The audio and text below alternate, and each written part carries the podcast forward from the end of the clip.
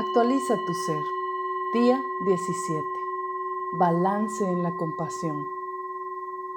El día de hoy balanceamos lo practicado en los dos días anteriores, ya que nos queda claro que la verdadera compasión es ilimitada. La sentimos por el otro con actitud desinteresada y al mismo tiempo sabemos restringirla o disciplinarla para que no se desborde, nos canse o le impida al otro ser y hacer su propósito. Este balance lo producimos en nuestro centro corazón. Es una armonía absoluta que se siente como paz o dicha sin causa. Es una belleza inexplicable que no es física. Este equilibrio es resultado de la justa medida entre la lógica de la disciplina o restricción y la abundancia de la compasión en el dar. Esta es la belleza que no se ve con los ojos, pero la sentimos en todo el ser. Cuando nos posicionamos en nuestro centro, en el alma, espíritu o presencia que somos, podemos quitarnos el velo que nos hace ver solo lo material y físico para ver o percibir la matriz de realidad tal como es con toda su polaridad, agradable y desagradable. En esta conciencia, por voluntad propia, balanceamos la parte izquierda y derecha de nuestra mente y en consecuencia también de nuestro cuerpo. Somos un portal al infinito. Toda nuestra vida es reflejo de ello. Todo lo que vemos y percibimos es relativo a esta belleza o armonía interior. Por eso decimos que la belleza está en la forma de observar, no en lo observado. Cada persona tiene su propio juego de balance, desbalance entre su izquierda y derecha, entre su lógica y sus emociones, entre sus deseos espirituales y los carnales. Y así es como experimentamos todo.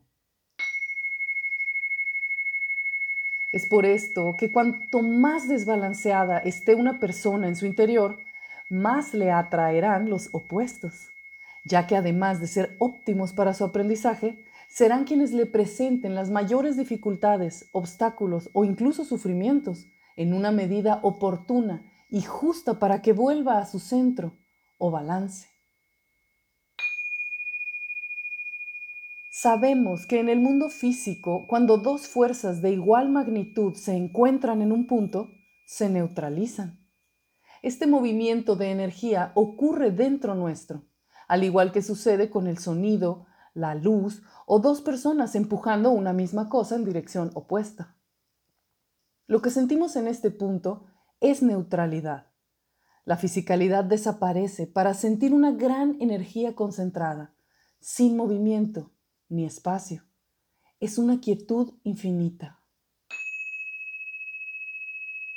Desde este centro nos damos cuenta que somos amor, somos el infinito, somos eso que fusiona cielo y tierra, eso que une lo material con lo inmaterial.